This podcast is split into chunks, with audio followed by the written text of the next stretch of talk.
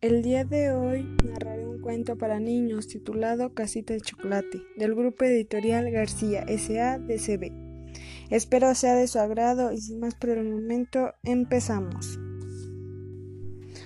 Había una vez un leñador que vivía en una rústica casita junto a un frondoso bosque. Tenía dos hijos que se llamaban Hansel, el niño y niña. Una tarde decidieron ir todos al bosque para cortar leña. El leñador, cortando árboles, se fue alejando poco a poco de los niños, hasta que sin darse cuenta, estos quedaron solos y perdidos en el bosque. Hansel y Gretel, al sentirse solos, comenzaron a andar por el bosque, y al cabo de un rato descubrieron entre los árboles una casita. Poco a poco y con mucha curiosidad se fueron acercando hasta que llegaron a ella. ¿Cuál sería su sorpresa cuando se dieron cuenta de que la casita estaba hecha de chocolate, con galletas y caramelo?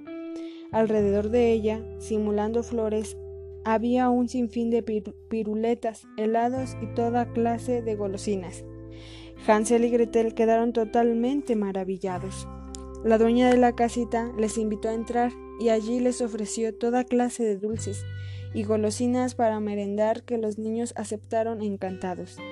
Al terminar de merendar, se dieron cuenta de que la dueña era una malvada bruja, que les había engañado, engañado pensando en comérselos. Así pues, la bruja atrapó a los, dos inocentes niños.